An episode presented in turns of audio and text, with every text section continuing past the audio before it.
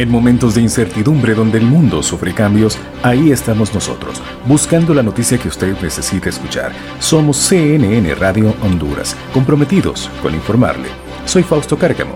Y Karen Garay, quien les saluda. Estos son los titulares. Fuerzas Armadas de Honduras entregan bastón de mando a la presidenta Xiomara Castro. Bajo amnistía obtiene sobreseimiento definitivo Enrique Flores Lanza. No se tolerarán actos de corrupción en la administración de aduanas. Presidente de Ucrania brinda declaraciones por conflicto con Rusia.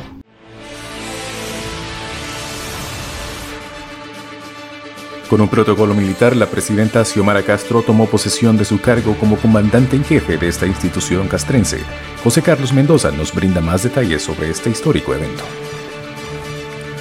Gracias compañeros en cabina. Y es que la presidenta Xiomara Castro asume el cargo de comandante general de las Fuerzas Armadas de Honduras en Campo Parada Marte, donde se llevaron a cabo diferentes actos.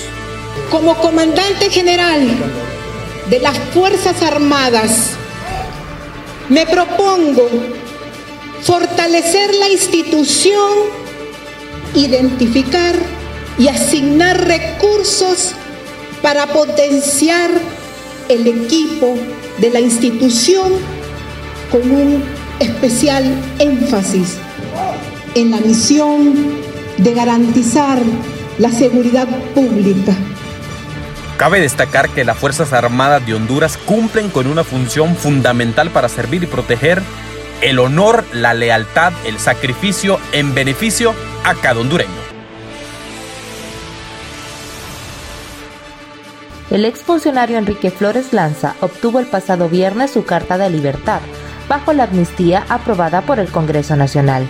Karen Panchamé con los detalles. El exministro de la Presidencia, Enrique Flores Lanza, recibió su carta de libertad bajo el amparo de amnistía. Lanza fue acusado el 30 de junio del 2009 por los delitos de abuso de autoridad y malversación de los caudales públicos en perjuicio de la Administración Pública del Estado de Honduras. Este pasado viernes 25 de febrero, el juez ha resuelto en base al decreto legislativo 4-2022 y habiéndose cumplido los requisitos exigidos por la ley, se extinguió la acción penal y se le dictó el sobreseimiento definitivo a favor. Para Radio CNN Honduras les informó Karen Panchamé.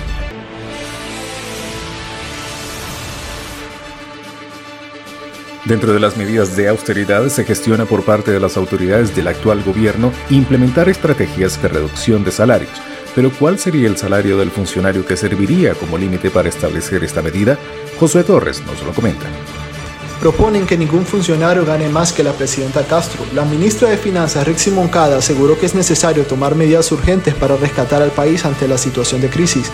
Una de estas medidas es establecer una regulación de salario de los funcionarios públicos algo que ya había sido contemplado como parte de la propuesta del gobierno de Xiomara Castro en las campañas políticas, pero que ahora se podría convertir en una realidad. La medida debe aplicarse a todos los funcionarios del Estado sin excepción, modificando de ser necesario la legislación especial, dijo Moncada. La propuesta de que el sueldo de la presidenta Castro sea el techo ocurre porque pese a que el mandatario debe ser la figura más importante del país, en Honduras hay varios funcionarios que ocupan cargos menores al de ella, pero sus sueldos casi duplican la suma que ellas devengan.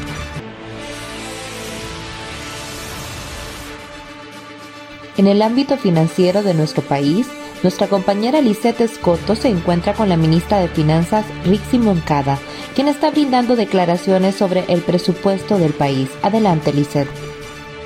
Efectivamente, me encuentro en la rueda de prensa que está brindando la ministra de Finanzas, Rixi Moncada, donde se está dando a conocer el informe financiero del Estado de Honduras, el cual presuntamente es falso. Escuchemos. Este presupuesto no refleja la verdad y es fuente de corrupción porque manipuló cifras, incluyó programas y proyectos sin estudios ni financiamiento. Y no cabe ninguna duda que fue elaborado de manera impúdica y descarada declaraciones que nos ha brindado la ministra de Finanzas hasta la hora. Si no tienen más consultas, para Radio CNN Honduras, informó Lisette Escoto.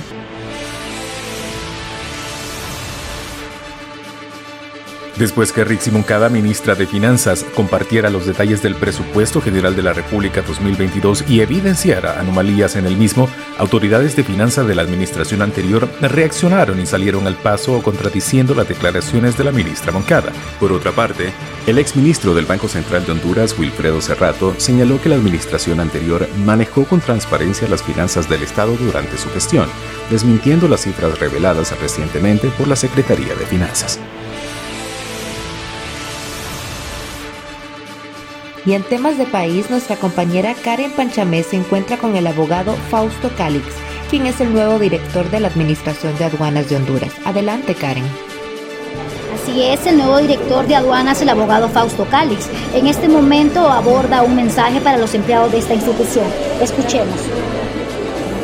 Yo lo dije ayer, cero actos de corrupción Cuando decimos cero actos de corrupción es que no vamos a tolerar de ninguna forma una actuación contraria a la ley. Una arbitrariedad, una ilegalidad o el tráfico de influencias que muchas veces esto es parte del discurso que está transmitiendo desde las oficinas centrales de la Administración Aduanera para Radio CNN Honduras, les informó Karen Panchamé.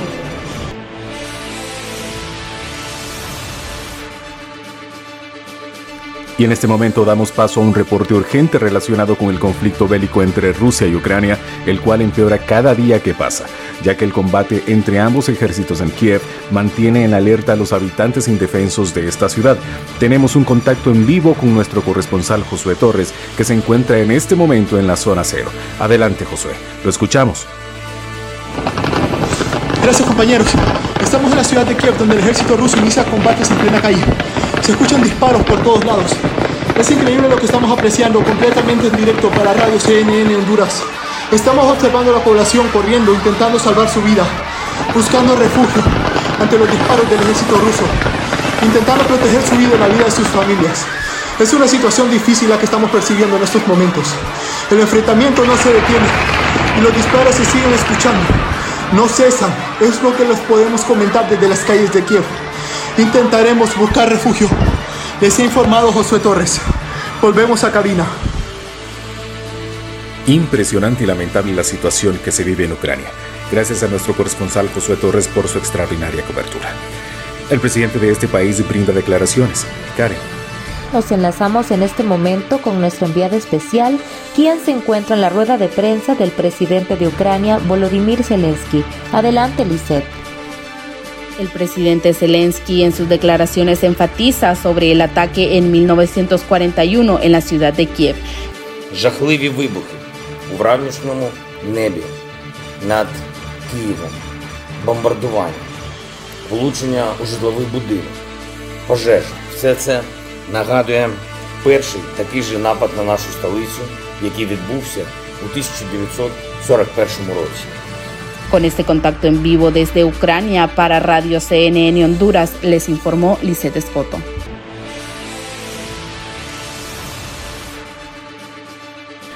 A pesar que la guerra entre rusos y ucranianos se libra en el otro lado del mundo, los daños colaterales son inevitables para muchos países. Pero ¿qué tipo de consecuencias trae este conflicto para Honduras? José Carlos Mendoza nos comparte la opinión de los analistas. Gracias compañeros. Además, entre Rusia y Ucrania pone un jaque de la economía mundial, ya que varios países podrían llegar a ser afectados en este conflicto armado entre ambos países. Países latinoamericanos como Honduras también podría llegar a ser afectado indirectamente en el consumo del petróleo. Y vemos cómo el precio del petróleo en el fin de semana cerró con un precio que casi pegaba los 94 dólares el barril esto significa que eh, si ya la situación se va complicando más y llegan incluso a un, eh, a un ataque bélico entre las, entre las zonas, entre Rusia y la OTAN, pues sencillamente podría fácilmente elevarse todavía más.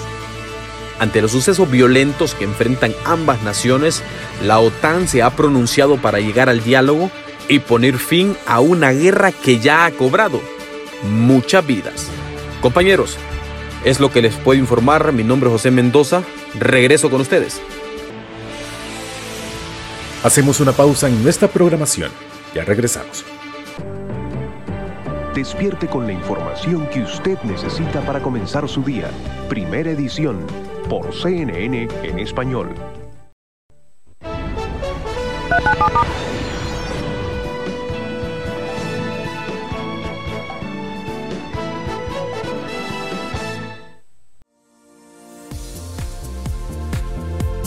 Y en el ámbito de los deportes, Motagua nuevamente volvió a fallar un partido decisivo. Lisette Escoto se encuentra con el director técnico Diego Vázquez. Adelante, Lisette. Me encuentro en Seattle, Estados Unidos, en la rueda de prensa que nos está brindando Diego Vázquez, técnico del Motagua, luego de la dolorosa eliminación de la Liga Campeones de la CONCACAF. Escuchemos qué tiene que decir al respecto. Sí, bueno, lo acaba de decir, la verdad que hicimos lo más difícil, que era hacer dos goles, ir ganando, el, ganando la serie, ganando el partido.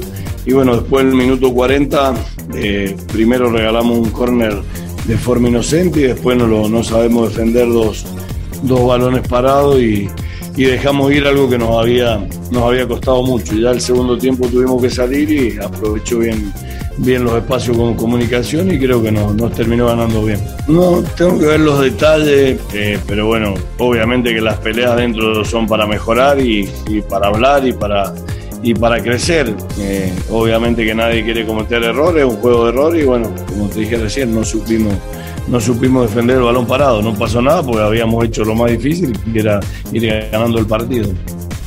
Declaraciones del técnico Diego Vázquez tras la goleada que recibió el Motagua de parte del equipo estadounidense Seattle Sanders.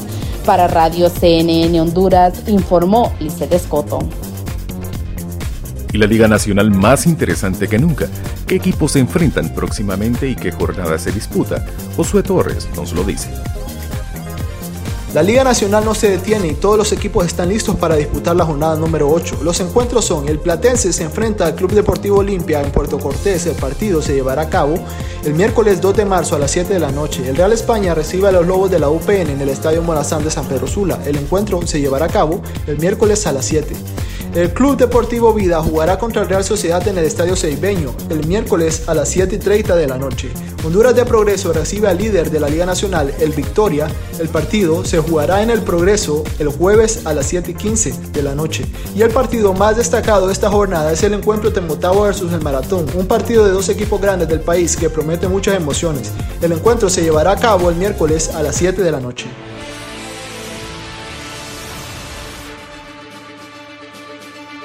Y en nuestra sección Un día como hoy, Karen Panchamé nos describe el escandaloso caso Watergate.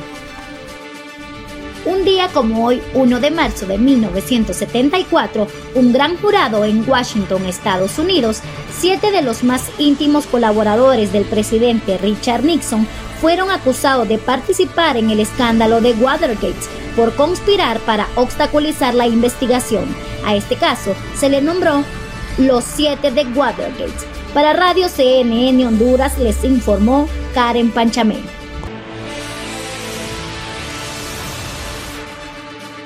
Hemos llegado al final de esta agenda noticiosa. A nombre de nuestro equipo de prensa les agradecemos el favor de su atención. Sintonícenos en nuestros canales oficiales y redes sociales. Somos CNN Radio Honduras. Hasta pronto.